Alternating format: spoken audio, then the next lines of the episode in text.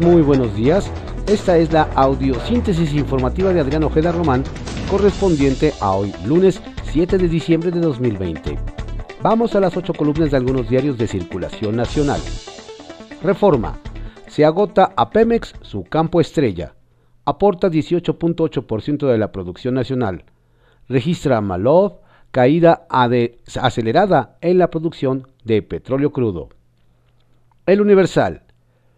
Pese a resistencias, México consigue vacuna. AMLO y Ebrard retiraron trabas burocráticas. Dice, llegarán 250 mil dosis este mes.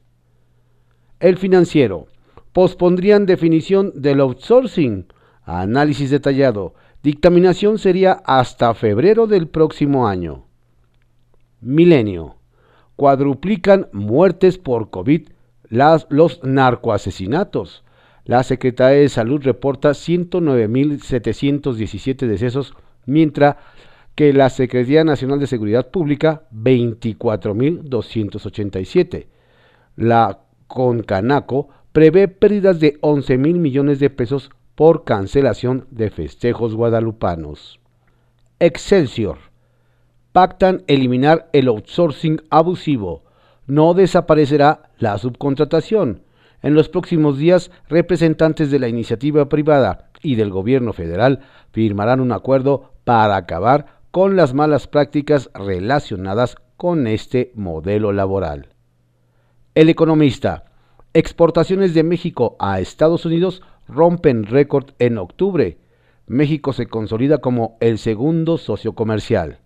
El incremento en las ventas a ese mercado perfila al sector como uno de los motores de la recuperación en México. En enero-octubre, China es de nuevo el primer socio comercial de Estados Unidos pese a la guerra comercial. La jornada. El INER, principal bastión en la lucha anti-COVID. Suman 160 camas con ventilador. Es el mayor centro de terapia intensiva de México por el repunte. Tiene ocupación de 100%. Detalla que desde el inicio de la pandemia, 1.650 pacientes críticos han sido tratados. Autoridades buscan crecer la capacidad de atención, informa su director Jorge Salas. Aumentó 50% la plantilla médica, pero aún hay déficit. Las jornadas extenuantes. Contraportada de la jornada priva la abstención en Venezuela, pero se impone el chavismo. La participación en los comicios legislativos fue de 31%. El madurismo se declara vencedor con 67.6% de los sufragios. Rodríguez Zapatero insta a la Unión Europea a reconocer estas votaciones, incorporar opositores a cogobernar salida a la crisis, plantea. La razón. 10 estados al filo del rojo con 74% de casos activos. Pandemia por COVID-19 en víspera de invierno. De los 54.088 enfermos, 40.378 están en entidades que siguen en naranja. En siete de ellas, ocupación de camas arriba del 50%. Gobiernos buscan no caer en riesgo máximo que implica más cierres bajan cortinas fines de semana, restringen horarios a foros. Reporte Índigo. Burocracia y crisis forense. El gobierno federal prometió que se destinarían 400 millones de pesos para instalar cinco institutos regionales forenses y 15 cementerios del mismo tipo en un intento por resolver el mal manejo de los cadáveres sin identificar. Sin embargo, al revisar los avances, solo se ha iniciado tres de los proyectos y ninguno reporta más del 35% de avance. El Heraldo de México. Carlos Romero Aranda va a reforma para anular outsourcing en gobierno. La 4T terminará legalmente con la subcontratación en el sector público, afirma en entrevista el procurador fiscal. El Sol de México. Kansas City Southern erige un puente fronterizo de trenes. Tiene permiso de Donald Trump. será punto estratégico de seguridad entre Estados Unidos y México, además de incrementar comercio. La crónica mató a cincuentones la primera ola, ahora va por adultos mayores. Cifras oficiales reportan que rebrote de la pandemia está matando este diciembre a un mayor porcentaje de personas de adultos mayores. En la primera oleada de marzo del 26 al 26 de septiembre, el bloque de mexicanos de 21 a 60 años representó el 42% de las defunciones confirmadas por el nuevo coronavirus. A partir de la semana epidemiológica 40, cuando repuntan los contagios, los ancianos se han convertido en el 63% de las defunciones, un aumento de 6 puntos. Diario 24 horas. Ni el naranja intenso detiene a peregrinos. Alista Basílica cierre. En Ciudad de México 29 hospitales más harán pruebas rápidas de COVID ante el riesgo de pasar a semáforo rojo por la proliferación del SARS-CoV-2 en 10 estados, entre los que se encuentran la capital del país, el sector salud anunció el reforzamiento de la capacidad hospitalaria, mientras tanto, en los alrededores de la basílica, policías, trabajadores de la alcaldía Gustavo Madero y miembros de la iglesia activaron filtros de seguridad para las casi 50.000 personas que acudieron este domingo. Con el fin de que los clientes se queden en casa, la iglesia ofreció indulgencia con las que pueden salvar las almas de sus seres queridos en los próximos días inicia el trámite. Diario de México. Oposición pide claridad a la 4T con la inmunización. La bancada del PRI en la Cámara de Diputados urgió al gobierno transparentar la estrategia para la distribución de antídotos, así como la vacunación de personas. Llamó a no actuar de forma improvisada.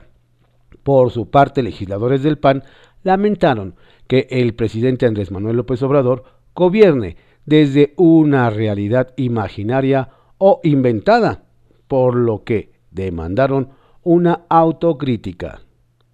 La prensa, al estilo mafioso, asesinan y calcinan a una pareja en la GAM, mientras que en Álvaro Obregón matan a El Conde, narcomenudista de Santa Fe. Ovaciones. Revida Morena a Alianza. Hay que extirpar el tumor. Unión PAN, PRI y PRD confirma mafia del poder, dice. Publimetro. Checo Pérez logra podio histórico en Gran Premio de Sajir. Grande, el tapatío se llevó su primer triunfo en la Fórmula 1 después de 190 carreras en la categoría y cuando, a falta de un gran premio para acabar la temporada, no tiene equipo para el 2021. Contra réplica. Urgen a quedarse en casa en Ciudad de México. La arquidiócesis pidió evitar aglomeraciones. La jefa de gobierno de la Ciudad de México y la jefa Fabiana coinciden en que no es momento de fiestas. Diario Imagen. Histórico, Checo Pérez gana su primer gran premio de Fórmula 1 en Bahrein. Diario Puntual. Exnotario público tranza. Exigen cárcel para el exnotario defraudador y que restituya el daño patrimonial causado. En Toluca, René Cuthberto Santín Quirós, a quien el pasado 13 de noviembre se le revocó como notario público número uno, con sede en Toluca, por resolución del gobernador Alfredo del Mazo Maza, publicada en el periódico oficial, Gaceta de Gobierno, participó en operaciones ilícitas en perjuicio de particulares y empresas a quienes defraudó decenas de millones de pesos, por lo que las autoridades locales y federales deben investigar a fondo y de comprobarse tales señalamientos, el abogado debe ser encarcelado y restituir el daño patrimonial causado.